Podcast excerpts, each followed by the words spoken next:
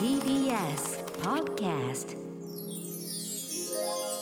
Amazon Music プレゼンツバービーとお心理研究所やっ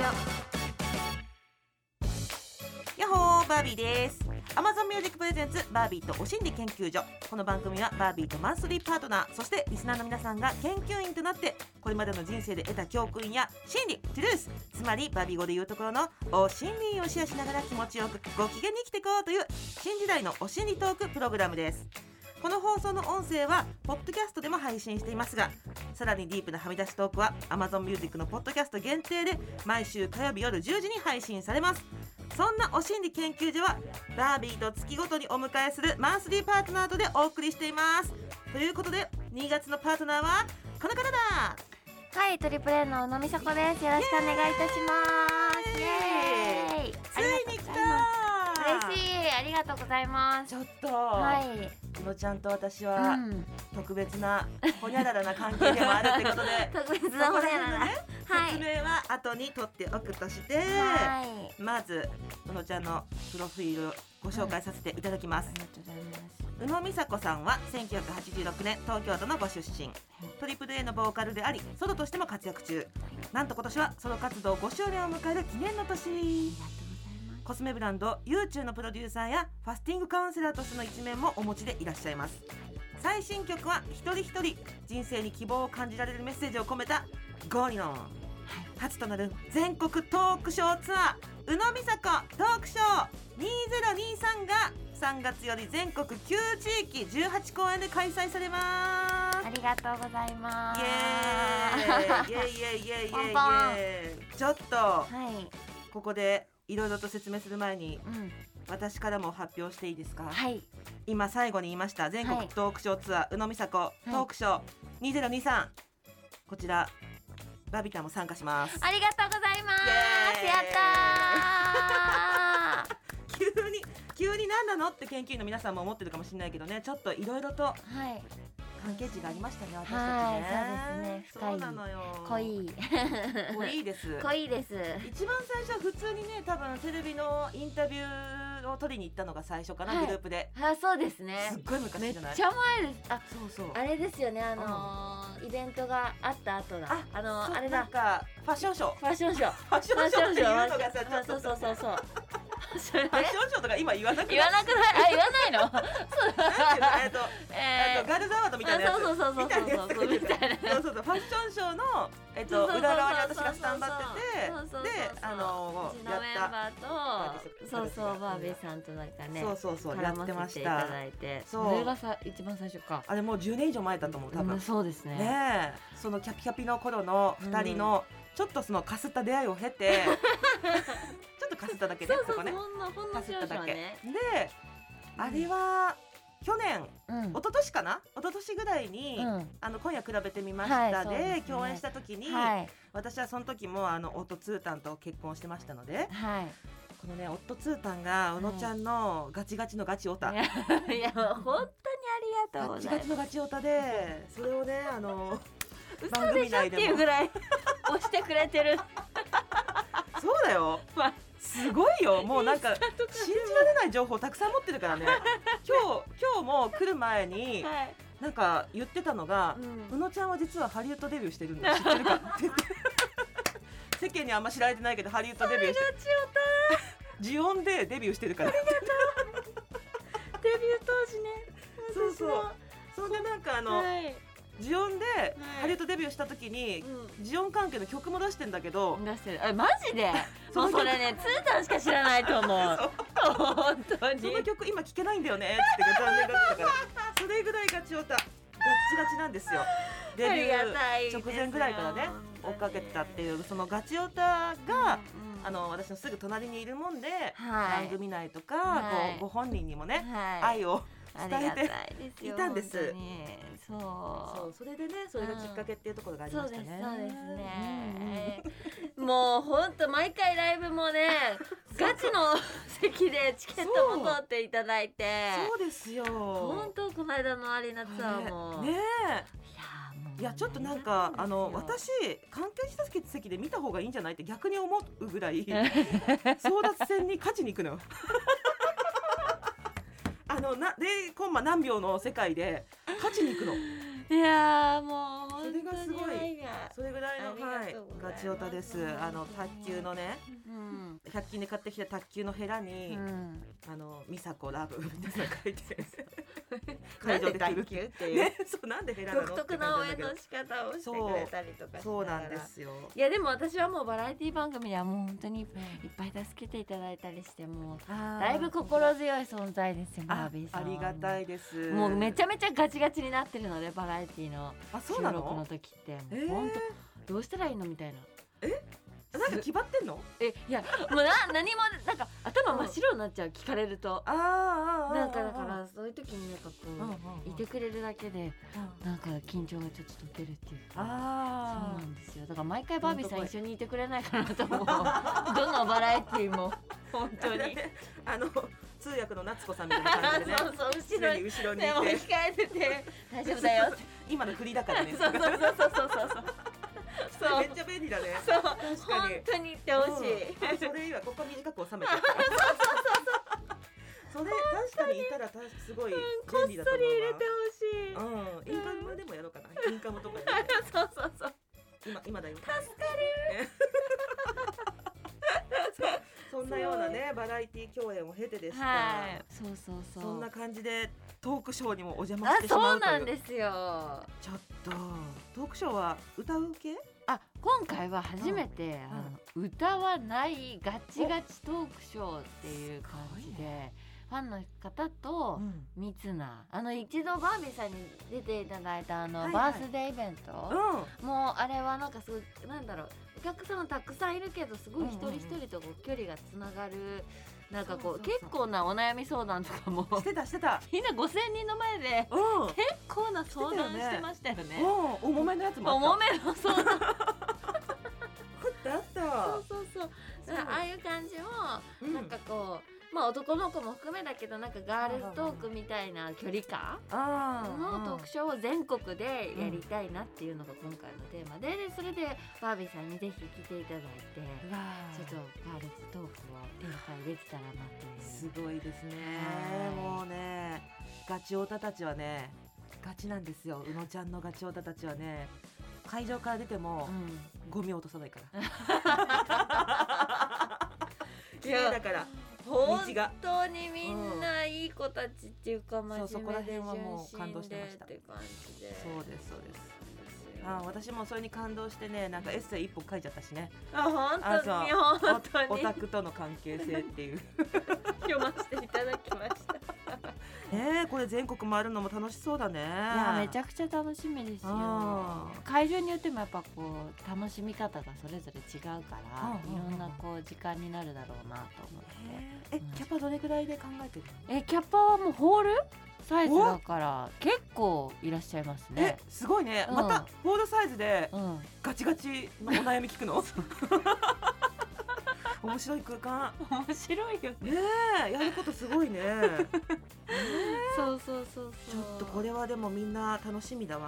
はいぜひ来ていただきたいと思います。はいじゃあ私はあの、個人的にはうん。露出を攻めていこう 勝手に勝手にちょっといろいろとはい。お願いします。ファッション攻めていこうかな。楽しみにしてますそれも。は じゃあ皆さんもそちらのお知らせの方も見てみてください。はい。Amazon Music Presents バービーとお心理研究所お知らせの後は宇野美佐子さんのお心理聞いていきます、はい。Amazon Music Presents バービーとお心理研究所 Amazon Music Presents バービーとお心理研究所。パーソナリティのバービーとマンスリーパートナー宇野美佐子です。スタジオにはねこの便利なおしにポンポンマシンがございます、はい。これ自由にね、うんうん。あのこういう風にならせたりするんでポンまあ宇野ちゃんもさ、うん。アーティストじゃない？はい。言いづらいなってことあったらがさとかっていうのああ濁してもいい。そういうやつ。はいはい濁していいから。あーなるほど、うんうん。めっちゃ便利。うん。とが仲悪くてさとか。気になる。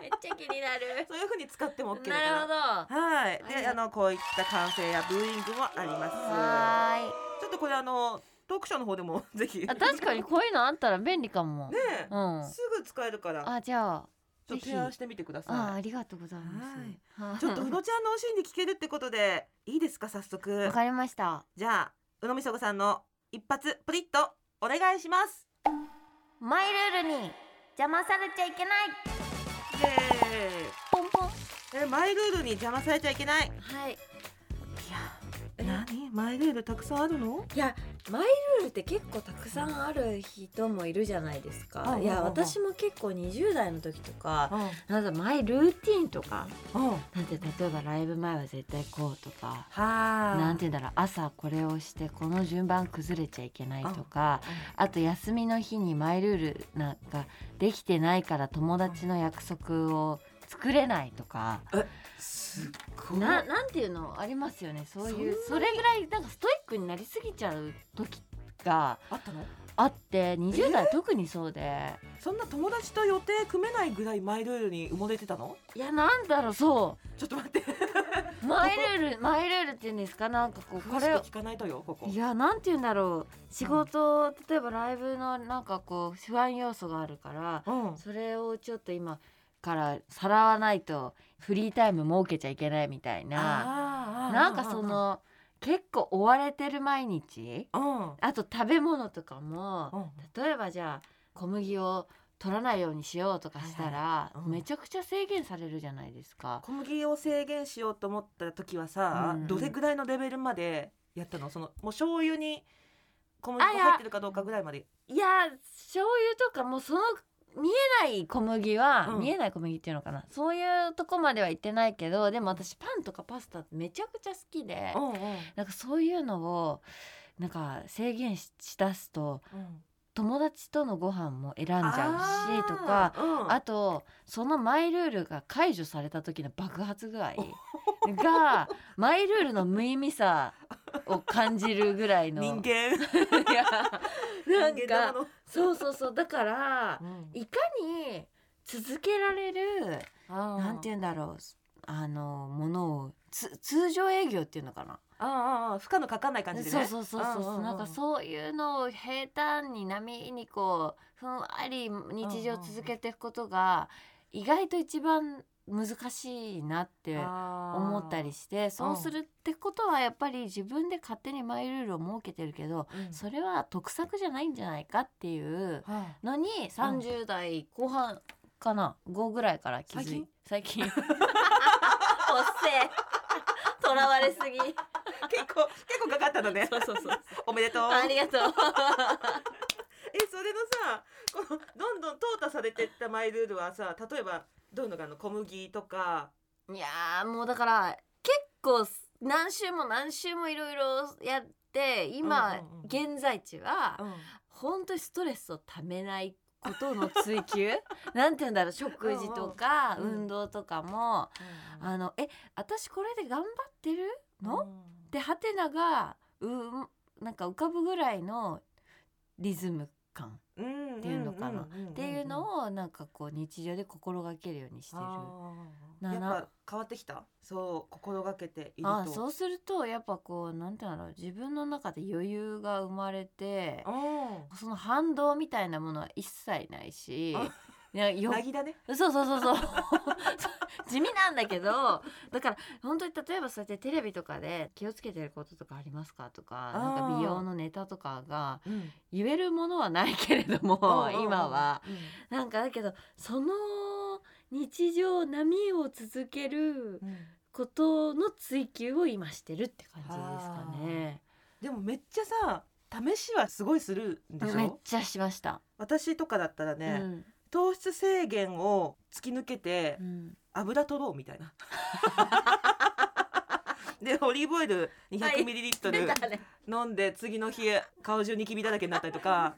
あとなんだろう。新国立病院ダイエットとかいう謎の。何それ。知ってます？新国立病院ダイエットって。れ昔ね雑誌によく入ってたの。そういうグレープフルーツとコーヒーだけ飲みましょうみたいな。あー。危な危ない 危ない。え倒れた倒れた私それ。ありましたよね。ありましたありました。冷めた焼き鳥を食べなかったです。ー、えー、なんで冷めてなきゃいけないの？食べない食べない何それ？国立病院ダイエットだ。えへー。あったんだ。新国立病院ダイエットはあった。へー。あそうなんだ。いろんなダイエット法もありますよね。ねえ。もう回り回ってさ本当に私もただ今がなぎに近いだけかもしれない。あ今？私もちょっとなぎチックだけど。あ本当ですか？だけど多うん。分またいつかうん。いろいろやり始めるあーとそれもわかる。思う、うん。美容とかもうん。結局すごいお金をかけたりとか、うん。通いまくったりとかするけどそうすると通えなくなった時にあすごいこう焦りが生まれる例えば急なお仕事が入ってこのルーティン崩れる時あるじゃないですか、あうん。クリニックに通ってたりすると。それが急に行けなくなった時のうん。その後のお仕事に対しての不安とか、うんうん。それがあまりにももったいない。しかもあんま変わんなくね？みたいな 気づいちゃってるんだそう それ気づいちゃったんだ。そうそうそう。あんあま変わんなくねって。なその要はプロがいるから例えばうんメイクさんだったりとかで綺麗にしてくれたり照明さんが綺麗にしてくれたりとか、それぞれこうちゃんと役割があってこううんやってくださるじゃないですか。そうよ。そうだ周りプロフェッショナルじゃ本当だからそこに自分だけじゃなくて、うんうん。みんなの力借りようとか、うんうん。そういうふうに思えたりとかして。あすごい。なんかすごいなんか楽になったなって思うしなんか人とのつながる時間も増えたし、とかそうういうのでなんかいっぱいこう隙間がちゃんとできた。ん、えー。風通しが良くなりましたね。それななんでなの？きっかけみたいなのあそうなったのか、うん。やっぱみんなそういう風になりたい人多いんじゃないかな。やっぱこう肩のに下ろしたいっていうか。ああいやもうやりすぎた？やりすぎ突き抜けたんだた気がする。なんかしんどくなっちゃったんだと思う。なんかいやあでそう多分それでしんどくなっちゃって何もしない時期をうん。3ヶ月ぐらい過ごした、えー。もうただの怠け者。えー私的には。ただの怠け者したらすごいもう一旦リセットされて、えー。自分のルーティンとかが、うん。とか考え方とかが、うんうんうんでじゃあ再構築しようってなってからは、うん。その自分らしいゆっくりした感じをうなんか探しながらできてる感じ。であとえー。イレギュラーにも対応できる、うん。すごい柔軟な 筋肉ができた感じ、すごい。なんかまさか私そのうん。ライブとかも見てるじゃない、うんうんうん。ライブのこの激しさ、うんうんうん。凄さ表現力の凄さとか見た上で、うんうん。3ヶ月何もなかった時期があった人とは思えない。すごいね。えそれでいいつ頃コロナ禍？えいつ頃だろう？コロそう多分ゼップのうん。前とかでゼップツアーのね、前とかでそのあたり？うん。なんかツアーの前とかってうんうんうん。結構、なんストイックになりすぎる自分がいるっていうの分かってるから、うんうん。じゃあここは試す時期だと思ってえ結構怖いけど、うん。お客さんの前に立つしとかーなんか、だけどいやたくさん準備き自分の中でリハーサルとかはあるし、うんうん。その中でプラスオンすごいしてた。はあだけどん。じゃなくて、とりあえずあるそのレッスン期間に集中するに徹して、あんまり余計なものは過ぎ落とそうみたいなのでうんやってみたら、あ意外と集中するところがしっかり分かってっていうところに達しましたね。いやーそれをさその肩の力抜けた感じさ、うん。20代からやりたかったよね。いや本当にやりたかった。本当にやりたかった。でも重ねないとわかんないのかわなこれ。かんないんだと思う。だからうん。20代の表情とかももう目とかつり上がってるじゃないですか だからあれはそりゃそうだろうなと思ってルーティンに縛られすぎてうんうんうんもういろんなところから引き上げられてるというかうん。なんか突っ張ってるっていうか余裕がなくて。うんうんそうそうそうだからそれを経てのなんか程よい緩みっていうんですか？うん、そこが今ねちょっと大事かもって思ってます。まあまたちょっといろいろねまた何周もして変わったりもするんだろうけど今はそんな感じ。へーあの、ですねガチオタツータンはさ、うんこのデビューからの、うんうんうんあのメイクと声色の編成をすごく語ってくれるのね やっぱその最初のギャル期、ギうん、ギャル期ね。ャル期の時はう。もう黒で囲んでないと絶対のちゃんじゃないみたいなウケ感じ、んだけど、つーたん。ね、メンズ目線でさ、それ言えるってすごいですよね。あそうメイクとかそういうのはうん本当女性目線ええそれ嬉もしいですね。でもそうやってメイクにも気づいてくれる その変化に。まあでも気づくしかないぐらいうん。あまりのギャルメイクだったんだけどね。すごいギャルメイクの時代うんが、そうあれあの強い女そうそうそう。時代みたいなのをもうすごい好きだったって言ってた。あそれも好きでいてくれてるんだ、うんうんうん。そいやもうだからあの時は突っ張るし怖いものもないし振り返ることもしないしみたいうな。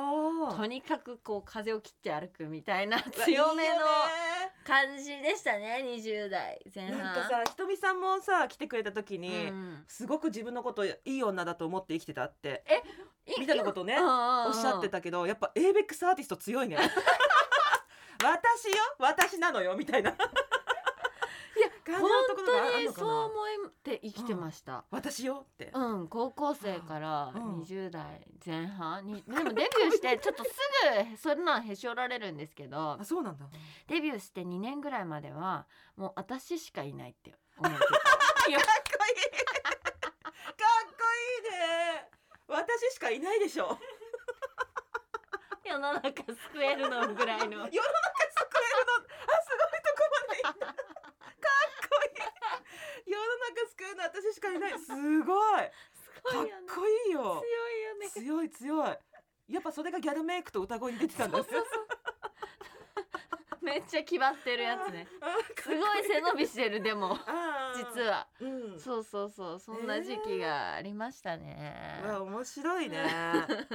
そっからいろいろへし折られていやそうそうどんどんへし折られて尖った部分がもう本当にハリネズミみたいに尖ってたんですよ全身がいいですよ。そうだけどそれをどんどんポキポキ折ってうん。折られて自分でも折っていき、うん。まあ、丸くなっていったって感じですかね。そうなのね。うん。なんか面白いね。いやいやちょっといろいろとお心理聞けましうんた、ありがとうございます。はいといったあたりでそろそろお時間です、あ早い。この後はお知らせに続いてエンディングです。バービーとお心理研究所 Amazon Music からのお知らせです。この放送の音声は Amazon Music のポッドキャストでも配信されますよと毎回お知らせしているわけですがうのちゃん、ポッドキャストについて改めて教えてもらっていいですか？はい、ポッドキャストとはインターネットで聞ける音声コンテンツのことですね、えーこの番組も放送後にアーカイブ化されていつでも好きな時間に聞けるようになるんです。そうなんですよ。もうこれで英語を勉強しようなんて人も結構いますよね、そうですね、ううんん Amazon Music に行けばいろいろ聞けちゃうよ。はい Amazon Music のすべてのストリーミングサービスで聞けちゃうんです。Amazon Music フリーとか Amazon Music プライムとか Amazon Music Unlimited とかね。はい、このラジオの音声もそれから放送には入りきらなかったあんなお心理やこんなお心理がいつでもどこでも聞けるんですね。ぜひぜひ Amazon Music アプリをダウンロードしてバービーとお心理研究所で検索してみてください。フォローもよろしくね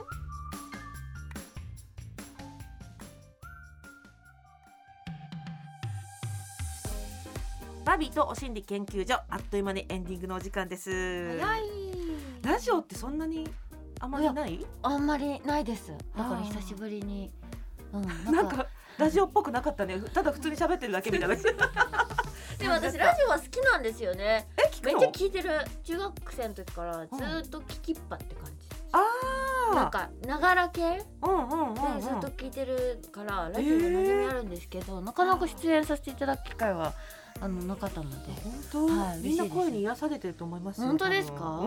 よかった、今日、うんツータンから朝起きて、うんうん。もう夢を見たと今日の。うんうん。僕がスタジオに一緒に行く夢を見たって言ってて宇野ちゃんは全身緑で来る、ね。夢を見たって言ってて え？緑で来るんだ。じゃあ私も緑で来ちゃうかなと思って。全身緑で来たの私今日緑緑になったら面白いなと思ったけど全然緑じゃなかった。ってないじゃん。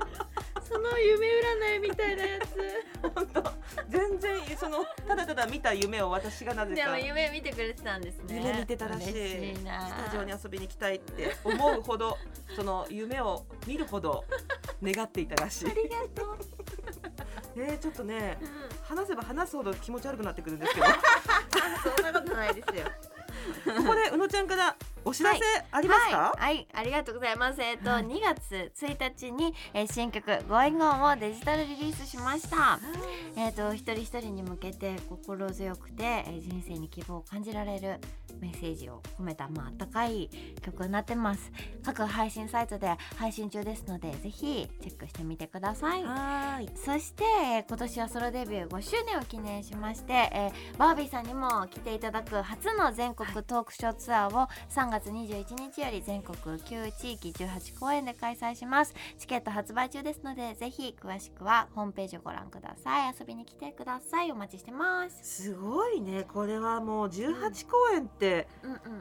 9地域かなり回っちゃう。そう全国なんか今までそんなちゃんとゆっくりお話できる機会っていろいろ行けてない場所いっぱいあるので、あトークショーとかファンクラブイベントとかできてないところとかもあるので、なんかそこで皆さんとゆっくりトークショーなので、ライブとはまた違うその興奮を度がちょっとまた違いますよね。だからゆったりみんなと話してお互いのことを知りよく知ろうよみたいな。どういう心持ちでみんなは待ってたらいいですか？なんか喋れるぞみたいな。うん宇野ちゃんと喋れるぞ。うんみたいな。なんか。素のちゃんを見れるぞみたいな。テンションで待ってていい？いや素の自分その素の私だし、素のみんなでいてほしいっていうか、あなんか友達の時間、ああ友達に会いに来た感じで、うんうん、思ってくれてたらいいなって思う。